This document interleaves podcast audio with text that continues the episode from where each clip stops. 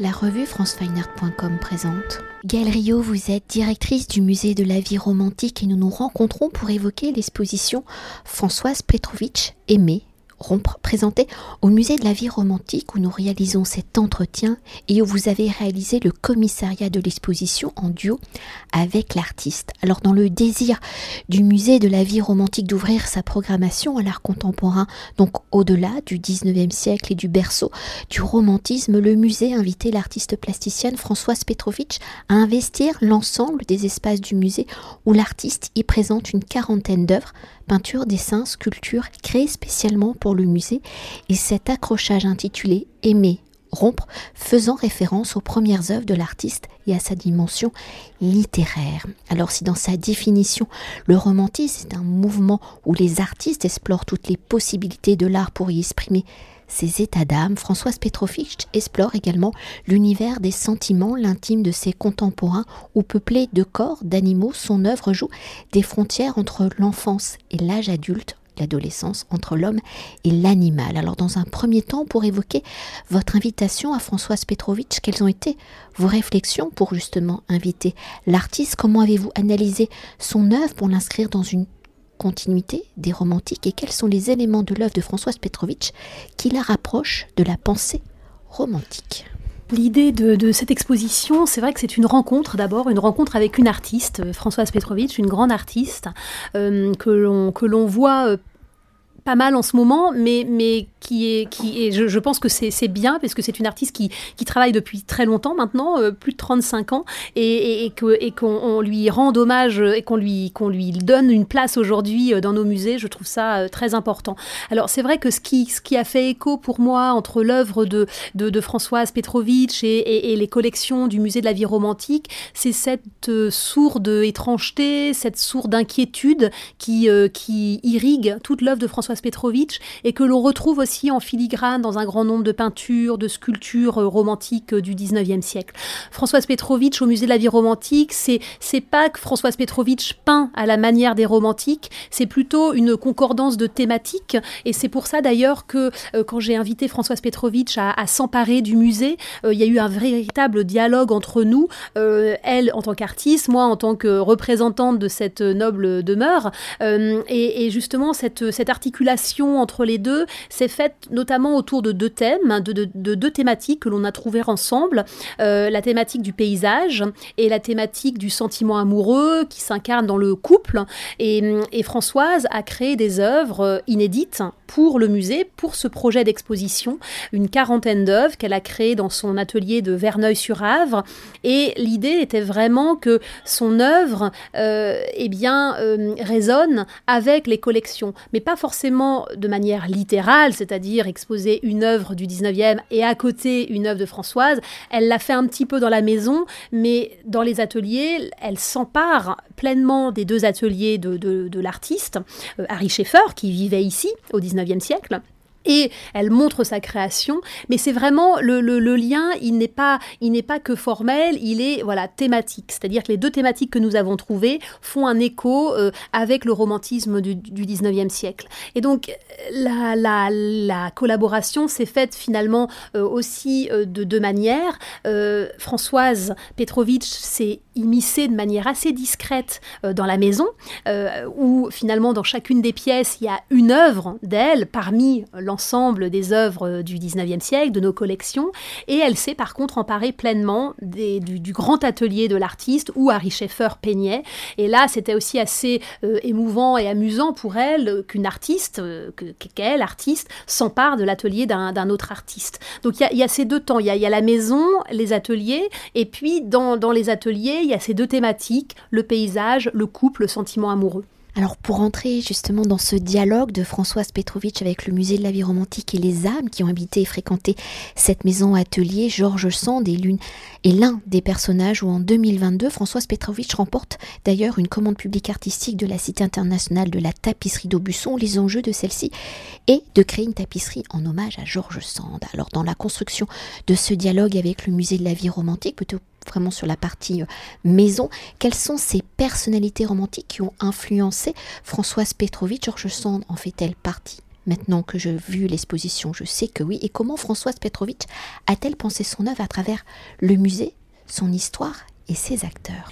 Françoise Petrovitch connaît le, le, musée de la vie romantique depuis un grand nombre d'années maintenant. Elle s'est souvent souvent et depuis longtemps intéressée à Georges Sand. Elle a lu Georges Sand, elle a lu aussi euh, des ouvrages de Michel Perrault sur Georges Sand. Euh, dans notre dialogue pour préparer l'exposition, je lui ai donné des textes de Georges Sand et c'est vrai que c'est une figure féminine qui l'a beaucoup intéressée euh, de suite, qui l'a intéressée bien sûr pour son œuvre littéraire gigantesque, mais aussi pour sa, pour sa vie, pour sa destinée de, de femme moderne finalement avant l'heure, de femme autonome, indépendante qui, a pris un nom de plume euh, d'homme pour, euh, pour pouvoir écrire, et puis qui a divorcé aussi de son mari et qui a, qui a conquis son indépendance financière, parce que c'était ça aussi qui était important à cette époque, et qui a vécu de sa plume.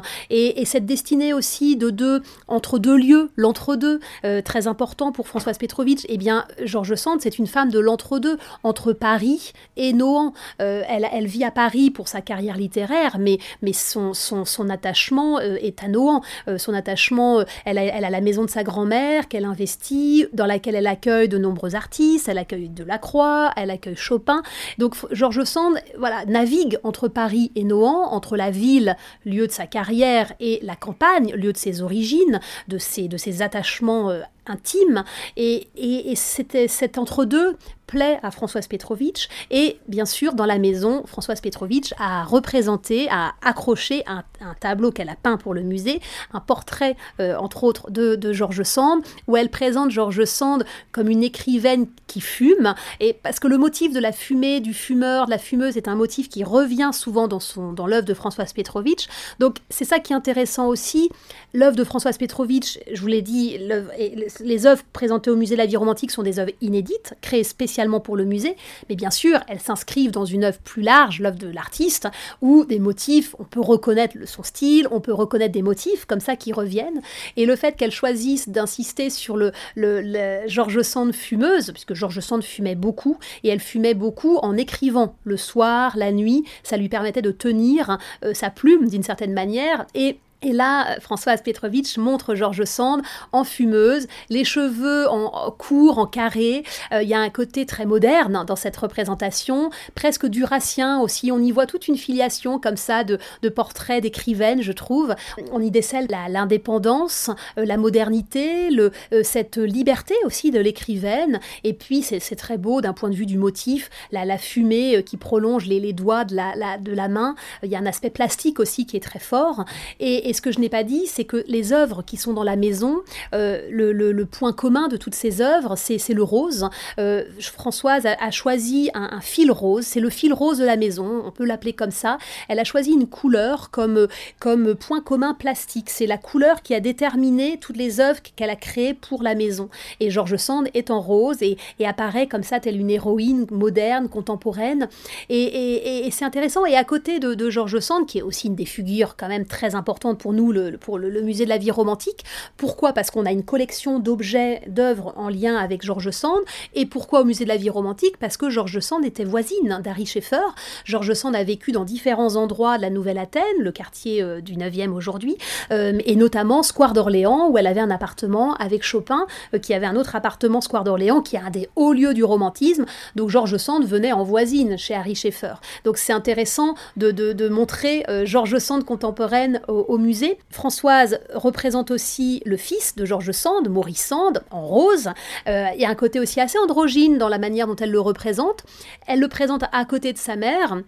Georges Sand, euh, Maurice, euh, la relation entre la mère et le fils était très fusionnelle. Georges Sand était très protectrice à l'égard de son fils. Elle lui avait même consacré un, enfin, oui, donné un atelier pour parce que Maurice Sand était un peintre. Euh, il, était élève de Delacroix d'ailleurs. Et, à Nohant, euh, Georges Sand lui avait consacré un atelier pour qu'il puisse peindre. Mais on voit l'emprise aussi maternelle sur la création de son fils. Et, la manière dont, Françoise Petrovitch s'empare de cette figure, euh, c'est drôle parce qu'elle le représente aussi avec des accessoires ou, notamment une tache rouge dans les cheveux qui peut faire écho aux fleurs qu'il y a dans le portrait de, Georges Sand par, par, par Charpentier, portrait du 19 19e siècle. Donc il y a des échos comme ça formels de motifs. Et puis le troisième portrait de, figure qui a fréquenté la, maison, c'est Pauline Viardot. Françoise Petrovitch représente Pauline Viardot, qui est une grande cantatrice et compositrice de, musique romantique au 19e siècle. Une figure qu'on a un peu oubliée aujourd'hui, mais quand on s'intéresse à la musique, c'est un nom incontournable. Et, Pauline Viardot, nous avons une salle consacrée à, cette figure euh, au, musée. Et euh, Françoise euh, peint, euh, a peint euh, Pauline Viardot et, Pauline Viardot euh, de Françoise Petrovitch est accrochée parmi les différentes représentations de Pauline Viardot au musée. Elle choisit Françoise de, montrer l'élément un peu iconique dans la représentation traditionnelle de Pauline Viardot que sont ses yeux, les yeux comme ça un peu globuleux. Et puis par contre, elle y met sa touche contemporaine, les cheveux très courts, un sweatshirt qui, qui ramène aussi un peu de contemporanéité et qui ramène aussi à la jeunesse de cette, de cette, de cette jeune femme, en tout cas quand elle devient euh, célèbre sur les scènes, euh, les scènes romantiques parisiennes et, européennes. Et peut-être pour parler euh, d'un autre motif hein, récurrent dans les œuvres de Françoise Petrovitch, là vous avez parlé de la cigarette, hein, de cette fumée qu'on retrouve sur ce portrait représentant Georges Sand et d'ailleurs dans d'autres œuvres présentées ici au musée, mais c'est la main oui, la, main, et c'est vrai, est un, motif qu'on retrouve euh, en peinture, en dessin, euh, en, céramique, euh, dans, l'œuvre de Françoise Petrovitch pour le, musée de la vie romantique. La main, elle fait. alors, la main, elle a, différentes fonctions. La main, déjà, chez Françoise Petrovitch, c'est un fragment, c'est un morceau de, de, corps coupé net. Il y a, vraiment une volonté. Elle, a souvent représenté comme ça des, des dessins, toute sa série des Saint-Sébastien, où on ne voyait pas le visage, on voyait juste le torse les bras euh, de, Saint-Sébastien. Elle, aime montrer des morceaux de, corps. Il y a une forme de désincarnation aussi. Et, en même temps, la main, euh, en, écho au 19e siècle, en écho au romantisme, puisque nous avons aussi plusieurs mains dans nos collections euh, au musée de la vie romantique, eh bien, la main, c'est le, souvenir, c'est la relique. La, main, c'est le souvenir d'une personne que l'on a aimée. Euh, la main, elle a différentes fonctions. La main, elle peut caresser, elle peut offrir, donner, euh, supporter, tenir, écrire, euh, jouer du piano. et donc, c'est vrai que les mains de Françoise Petrovitch sont cet écho à la main de Chopin, à la main de Georges Sand, qui sont dans nos collections. ces mains, qui étaient des moulages sur nature au 19e siècle, on les regarde aujourd'hui avec, un, air un peu suranné. C'est pas dans l'air du temps d'aujourd'hui de faire ça, bien sûr, mais à, un moment où la photographie n'existait pas, c'était aussi garder un souvenir, garder un souvenir d'un élément du corps qui est en lien avec la création. La main de Chopin, c'est avec sa main qui jouait du piano. Le bras et la main de, de, Georges Sand, c'est la même chose, c'est avec sa main qu'elle écrivait. Donc c'est le souvenir aussi d'une forme de création, le souvenir aussi d'une personne que l'on a aimée, un attachement. Il y a une forme d'objet mémoire d'objets reliques. Et Françoise représente ses mains aussi avec cette mémoire-là. Et puis, elle met dans les mains, d'ailleurs beaucoup d'œuvres, un certain nombre de ses œuvres s'appellent Dans mes mains. Et qu'est-ce qu'on a dans les mains? Alors, il y a des choses différentes. Il y a une main avec un oiseau, qui est un peu le symbole de la création. Il y a une main avec des objets un peu non identifiés, euh, comme une sorte de chardon, avec des grands pics. Alors, il y a un aspect un peu joyau, précieux, comme ça. La main détient quelque chose. La main, c'est un écrin aussi. C'est un écrin pour tenir quelque chose, pour conserver quelque chose. Mais c'est formes de, joyaux sont aussi euh, avec des grands pics comme ça qui peuvent lacérer, qui peuvent rompre aussi. Donc il y a cette forme d'ambivalence aussi qui est intéressante, qui est vraiment pour moi le fil conducteur aussi de toute l'œuvre de Françoise Petrovitch. Cette ambivalence entre les formes, ce qu'on peut, le regard qu'on peut porter sur ses œuvres, il est ambivalent parce que il est à la fois, il est rose, il est acidulé, il est pop et en même temps il y a une forme d'étrangeté, il y a une forme d'inquiétude. Le monde n'est pas si rose que ça, n'est pas si rose. Le rose pour elle c'est une couleur, c'est une forme plastique, mais c'est pas forcément euh, le, regard qu'elle porte sur le monde. Le monde, il est, il est, il est, il est, il peut être triste, il peut être inquiétant. On voit aussi ces couples, euh, ces, couples qui sont, euh, pardon, c'est peut-être une question que vous aurez après, mais en tout cas, il y a une forme d'étrangeté, une forme d'inquiétude qui est sourde, qui n'est pas forcément, qui ne se voit pas au premier regard, puisqu'il y a peut-être une facilité comme ça de la peinture, de la figuration qui plaît à l'œil, mais derrière ce premier regard il y a quelque chose de beaucoup plus sourd, de beaucoup plus inquiétant. Et c'est cette ambivalence-là qui est intéressante, il me semble, dans, son œuvre. Et pour continuer de décrypter la pensée romantique de Françoise Petrovitch dans l'entretien que vous avez mené avec l'artiste, elle dit, et je la cite, Par rapport au romantisme, cela m'intéressait de me situer dans ces zones de provisoire. Je comprends profondément les romantiques quand ils évoquent les paysages comme étant de grands réservoirs d'imagination. Fin de la citation. Alors si le paysage n'est pas l'un des motifs récurrents de l'œuvre de Françoise Petrovitch, à travers le prisme du romantisme, comment l'artiste a-t-elle traité le paysage? Comment est-il ici un grand réservoir d'imagination pour l'artiste? Le paysage, c'est pas quelque chose auquel on pense quand on pense à l'art de Françoise Petrovitch. Quand on connaît cet artiste et qu'on connaît son œuvre, on pense davantage à ses portraits, à des figures, à voilà, cette forme aussi de dissonance, des, choses très colorées, mais en tout cas, on pense pas au paysage.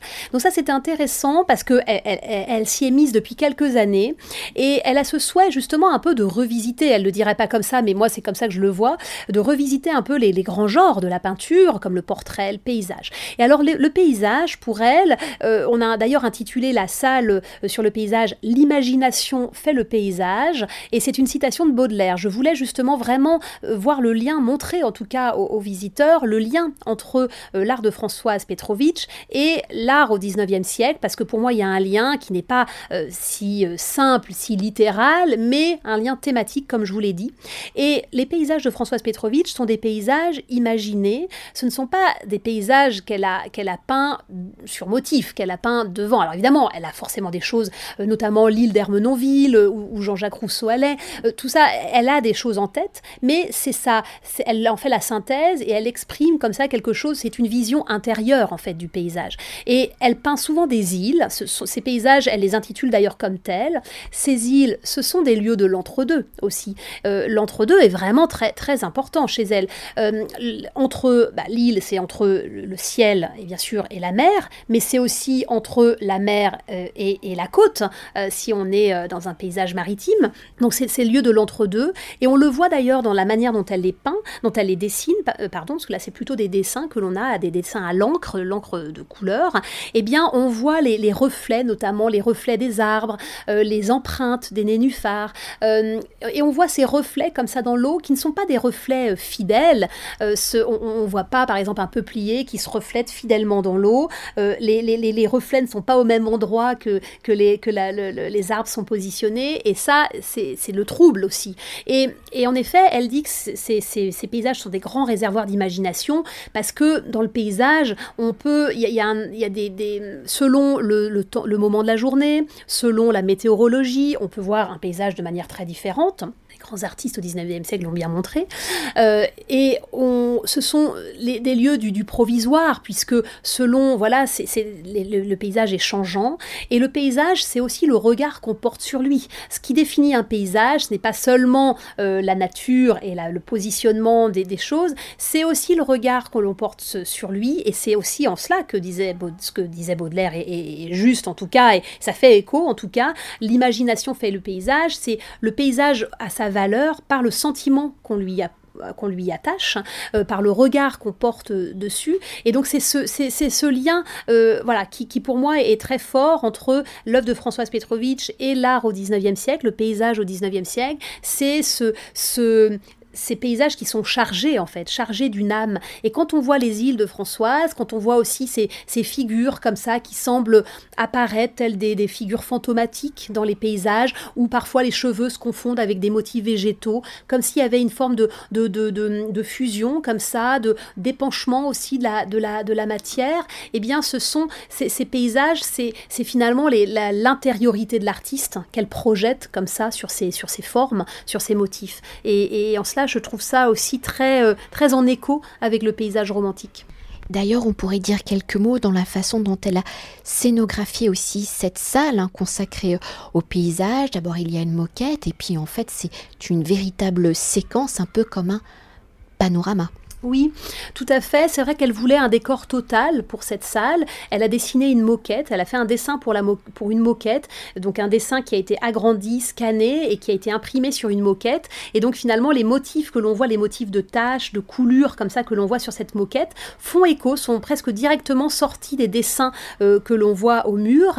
Et elle a conçu une ligne, euh, un panorama, en effet, c'est le mot, puisque les dessins peuvent aussi se voir séparément, mais elle les a créés pour qu'ils existent ensemble comme une ligne. Ils font tous la même hauteur. Il y a des largeurs différentes, mais il y a une alternance de motifs, mais qui forment un voilà, qui conduisent le regard en fait. Et c'est comme ça qu'elle les a conçus euh, pour que le, visiteur soit euh, plongé en fait, euh, plongé dans son art, plongé dans, dans, une atmosphère aussi. la lumière est plus sombre, la moquette forcément avec le vert des murs, eh bien renforce cet aspect de d'obscurité, de, mystère, d'étrangeté. et pour plonger justement euh, le public dans, dans, cet art et dans cet imaginaire aussi, parce que c'est ça, c'est l'onirisme, l'imaginaire euh, de son œuvre en écho à un onirisme romantique. Et pour s'attarder sur l'un des axes de l'œuvre de Françoise Petrovich, celui du passage entre l'enfance et l'âge adulte, par ce dialogue avec le musée de la vie romantique, l'artiste s'est donc attaché à l'image de l'adolescence. Vous en avez déjà dit quelques mots. Alors dans ce prisme du romantisme, comment Françoise Petrovich explore-t-elle les sentiments de l'adolescence hein? C'est pourtant déjà un, un motif récurrent dans son œuvre. Et pour leur identité visuelle, ici au musée de la vie romantique, quels sont justement ces couleurs, les nuances que l'artiste a choisies. Oui, le, donc le, couple, le sentiment euh, est, un, deuxième axe que nous avons choisi après le paysage pour euh, voir le lien entre euh, l'œuvre de Françoise Petrovitch et la, création romantique. Et c'est vrai que quand elle, montre sa, vision du couple d'aujourd'hui, sa vision du sentiment, c'est la jeunesse, c'est le couple, le couple adolescent, le couple d'ailleurs dans toutes ses, dans toutes ses variantes, que ce soit un couple amoureux, un couple amical, peu importe, c'est les jeunes ensemble.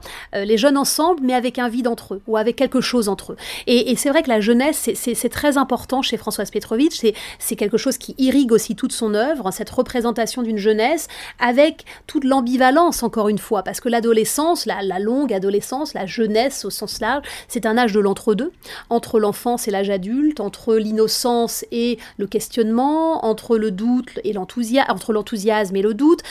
c'est un entre-deux. C'est un, âge de passage, en effet vous l'avez dit. Et, c'est important pour elle, et elle montre en fait sa vision assez... Euh, pas inquiétante, mais une vision euh, euh, qui n'est pas idéalisée en fait. Et on voit ces jeunes gens Parfois ils sont seuls, euh, parfois ils sont en couple, et quand ils sont en couple, parfois ils sont unis, en tout cas il y a un lien fort puisque la tête de l'un va reposer sur le corps de l'autre, donc il y a un lien a priori qui est intime puisqu'on ne fait pas ça comme ça avec n'importe qui, euh, mais quand il y a ce lien il y a une immobilité, il y a comme un silence qui émane de ce lien. Euh, il n'y a pas de décor, il n'y a pas donc il y a aucun élément qui puisse raccrocher à une situation en particulier. Et parfois, euh, ces couples, eh bien, ils sont, ils sont euh, unis par une distance, par une distance de plan, ils sont pas sur le même plan, ou par une distance parce qu'ils ne se regardent pas, ils ont les yeux baissés, euh, parfois ils regardent dans des directions différentes. il semble, il y a un couple de fumeurs, ils, ils, ils, fument ensemble, on peut se dire cela, mais en même temps ils avancent et ils ne se regardent pas, donc c'est il y a, y, a, toujours cette encore une fois vraiment une dissonance, une ambivalence. Il y a, on pourrait penser qu'il y a quelque chose qui se passe entre eux et en même temps il y a ce silence, cette immobilité comme un arrêt sur image aussi. Et ça, cette suspension du temps, elle est très importante aussi dans sa manière de représenter euh, ces êtres. Donc c'est une vision, euh, euh, on est loin de la vision de l'amour fou ou de l'amour, enfin l'amour fou, de l'amour romantique au sens de l'inséparabilité des amants, même si l'amour romantique en fait est un amour aussi empêché. Et donc, alors, en apparence, finalement, la représentation du couple euh, euh, de, par Françoise et aux antipodes du couple romantique où dans la représentation on voit les amants s'embrasser, on voit les amants dans un lien qui est indéfectible. Mais en fait, quand euh, on, creuse un peu, finalement, le couple de Françoise Petrovitch, l'idée qu'elle s'en fait en tout cas, et l'image qu'elle nous présente, n'est pas si éloignée du couple romantique parce que le couple romantique n'est pas derrière l'inséparabilité. En fait, il y a, y a, la rupture, il y a la... et c'est en cela aussi que le, titre fait écho. Aimer, rompre, ce sont deux temps, deux temps qui parfois euh, peuvent ne pas se rencontrer, parfois peuvent être liés, tout ça est laissé libre à l'interprétation. Mais en tout cas, l'ambivalence, l'ambivalence derrière aussi euh, plastique, parce que, encore une fois, elle, elle, utilise des couleurs très électriques, très acidulées, acides, qui, comment dire, donnent aussi une idée de cette jeunesse, de, de ses vêtements colorés, de ses cheveux aussi colorés, de ses ongles peints parfois, euh, qui montrent aussi toute cette euh, enthousiasme, expérimentation aussi peut-être de, la jeunesse, qui est de cet âge-là, où on essaye l'âge de tous les possibles. Euh, et dissonance parce que derrière cette, ce côté électrique, derrière ce côté jeune, eh bien, il y a une inquiétude. Il y a une inquiétude peut-être de la relation, il y a une inquiétude aussi au monde dans lequel on vit. Ça, Françoise en est consciente, elle le, elle, le montre peut-être pas de manière littérale, mais il y a tout ça qui est, qui est sourd, qui est subtil, parce que ce n'est pas ce, n'est pas ce qu'elle montre en premier, mais c'est ce qu'on peut ressentir aussi quand on regarde ses œuvres. Et une dernière chose pour conclure notre entretien et pour évoquer l'exposition dans sa globalité, dans cette exploration des sentiments, enfin vous l'avez déjà légèrement évoqué, mais pour aller un petit peu plus en profondeur, comment justement le titre de l'exposition Aimer, point, rompre, sont-ils le fil conducteur du récit de l'exposition? Oui, Aimer rompre, c'est un titre assez, euh, assez euh, sec, tranchant, euh, des verbes transitifs.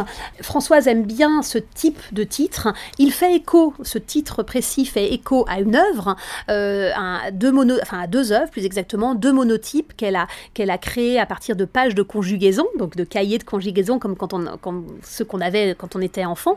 La, la, page de conjugaison aimer et la page de conjugaison rompre, ça c'est le point de départ, donc c'est quelque chose qui est très ancien chez elle, puisque ces monotypes datent de 1987. Mais elle a choisi ce titre pour l'exposition, ça nous semblait pertinent euh, en regard aussi de montrer cet entre-deux, euh, cet entre-deux, cette ambivalence, encore une fois, cette dissonance. Euh, il ne s'agit pas, en effet, il y a un point entre les deux, c'est important, il ne s'agit pas d'aimer rompre, c'est-à-dire de l'amour de la rupture, mais les sentiments sont parfois changeants, versatiles, parfois contradictoires aussi. On peut aimer et puis on peut avoir envie de rompre. Bon, ce sont des choses qui parlent à tout le monde, mais, mais rompre, c'est aussi, euh, c'est hum, aussi la fin de quelque chose, c'est la fin d'une temporalité. Ça fait écho aussi au romantisme parce que euh, ça fait écho aussi à l'aspect noir du romantisme. Et je voulais aussi, avec cette exposition, casser un peu les clichés. alors, en, en, en, François s'en empare d'autres clichés comme le rose, la couleur de la romance, mais je voulais aussi euh, éclairer en fait le regard qu'on peut porter sur le romantisme, euh, l'amour romantique comme on en parle aujourd'hui, à travers les comédies romantiques, à travers euh, les endroits les plus romantiques, vous voyez, un aspect comme ça un peu suranné, un peu cliché. Eh bien, le, romantisme, c'est très, très loin. enfin, il y, a cet aspect-là, mais, aussi, quand on va beaucoup plus en profondeur, le romantisme, c'est la rupture. C'est la rupture aussi par rapport à la génération d'avant. Euh, cette jeunesse romantique qui euh, fait qui, qui s'oppose aux, détenants euh, du, du, détenteurs du, classicisme. Et puis, c'est cette rupture amoureuse, amicale, qui peut, qui peut avoir lieu, qui est aussi ce signe du, de, de, du, de l'expression du sentiment euh, trouble, euh, le sentiment qui est contrarié. Euh, le sentiment qui est contrarié, l'amour romantique est un amour empêché, voire un amour impossible. Et en fait, de nombreux récits littéraires, historiques l'ont montré, et les artistes, les peintres, les sculpteurs se sont emparés aussi de ce trouble, de, cette, de cet amour empêché. Donc c'était aussi ce titre-là, bien sûr, colle parfaitement à, l'ambivalence de l'œuvre de Françoise, mais fait écho aussi au trouble du romantisme au XIXe siècle et, que le, romantisme n'est pas si rose qu'on veut bien l'entendre, même si Françoise justement joue de, de ce rose. Merci beaucoup. Merci beaucoup. Cet entretien a été réalisé par franceweiner.com.